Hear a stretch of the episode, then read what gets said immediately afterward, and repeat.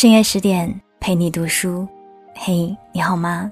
我是三 D 双双，我只想用我的声音温暖你的耳朵。这里是十点读书，喜欢我们的节目还有文字，记得在左下角点赞哦。今天要跟你分享的文章是来自于小月的《决定女人层次的，从来不是你的出身》。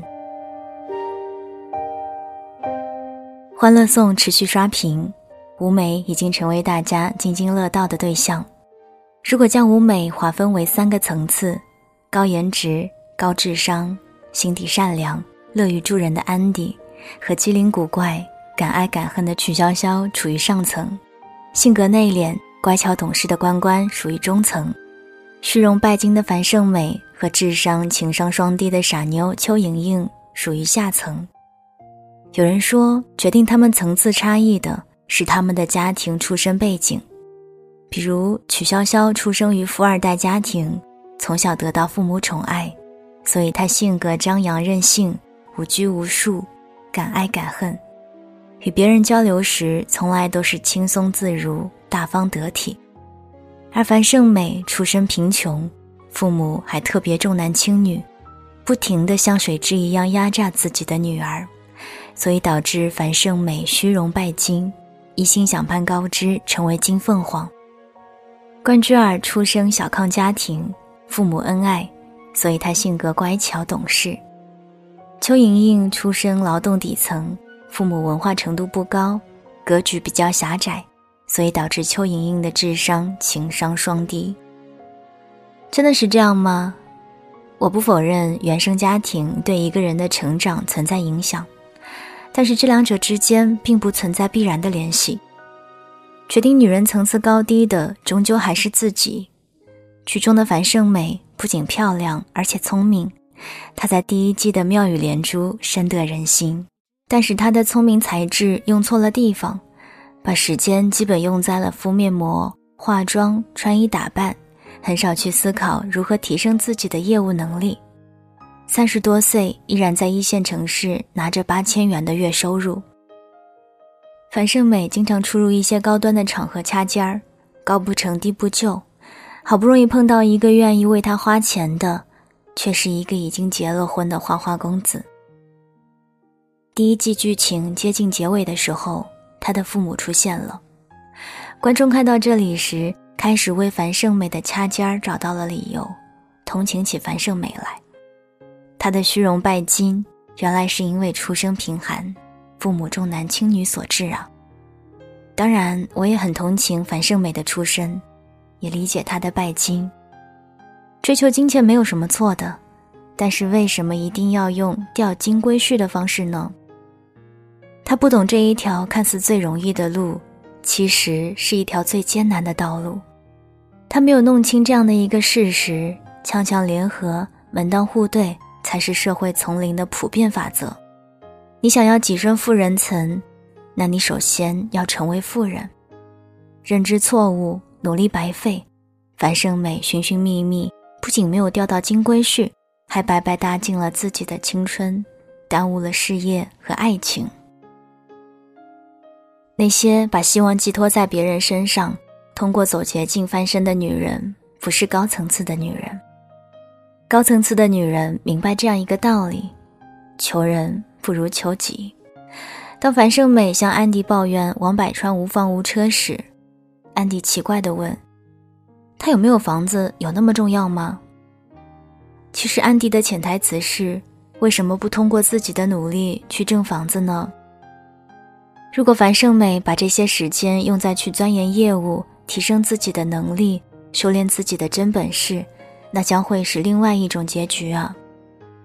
出身贫寒的人特别多，中国一抓一大把；通过自己打拼跻身成为富裕阶层的人也特别多。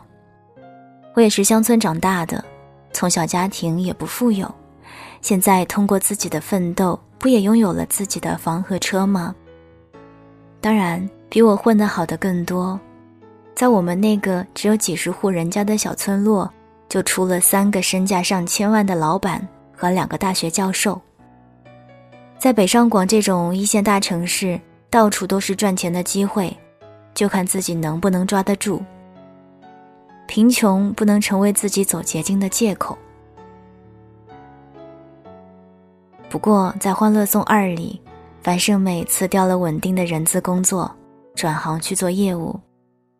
看来，在第一季，他所经受的那一些失败打击和周围朋友给予的支持，让他看到了自己的不足，他在慢慢成长。曲筱绡被划分为上层，不是因为她出身富足，而是她的认知，她的为人。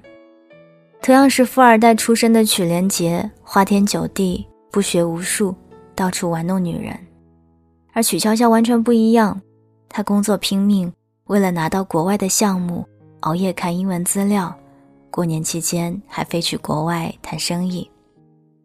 他聪明机灵，别人解决不了的问题，一到他手就迎刃而解。王百川见到曲筱绡和工人周旋的一幕时，也忍不住对他赞不绝口。夸他会处理人际关系。曲筱绡敢爱敢恨，一旦爱上便死心塌地，即使赵医生甩了她多次，她也不自卑不放弃。虽然曲筱绡有很强的等级意识，看不起樊胜美，说她就是一个捞女，但是当樊胜美遇到困难，曲筱绡会毫不含糊地出手帮助。在樊胜美为了报复渣男而被关进拘留所时，很快就托关系把她捞了出来。樊胜美的父母在上海的车站丢失时，曲筱绡热心的帮忙寻找。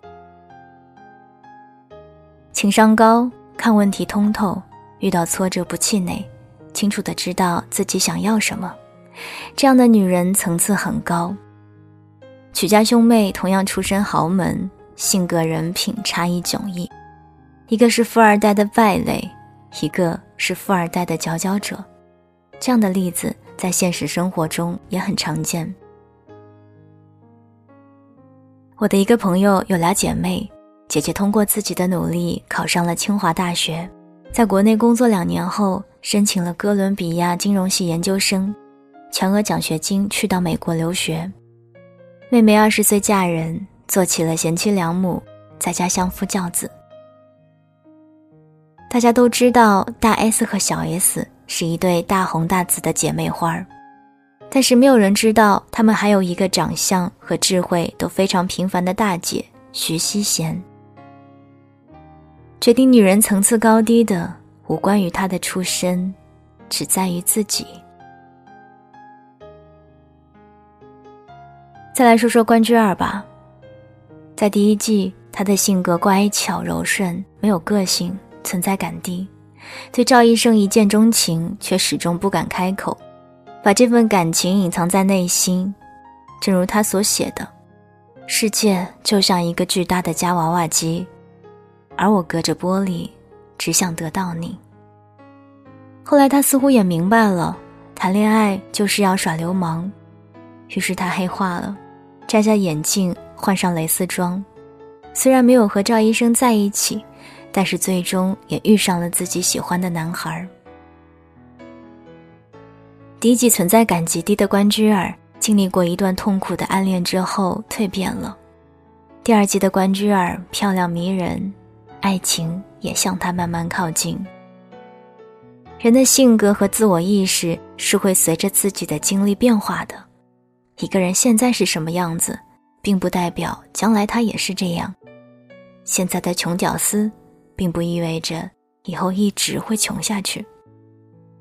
女人的层次也会不断的流动，不要一遇挫折就把所有的问题归结于家庭出身，而不从自身的角度去找原因，不去寻找解决问题的方式，不用发展的眼光来看待问题，那岂不是作茧自缚？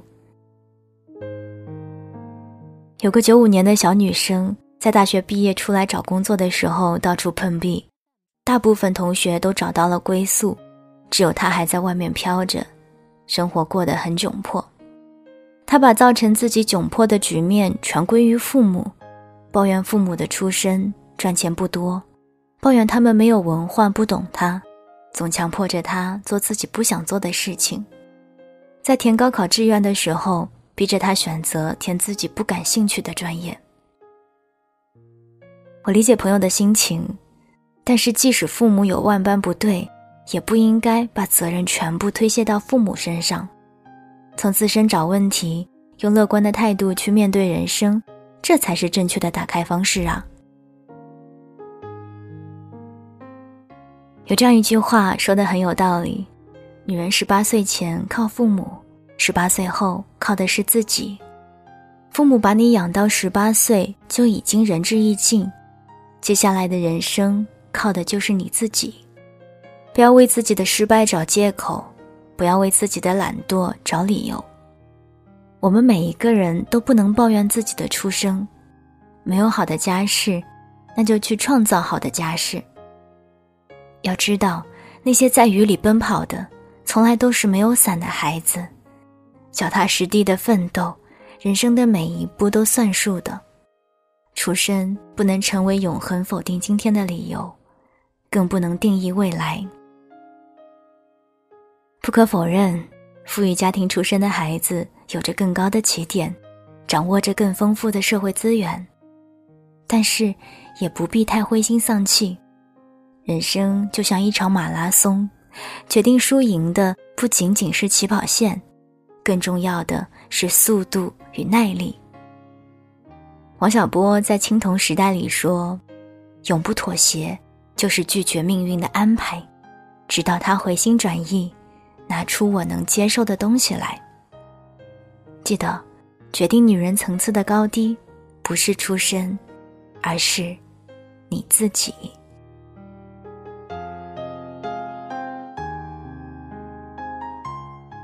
刚刚你听到的这篇文章是来自于小月的。决定女人层次的，从来不是你的出身。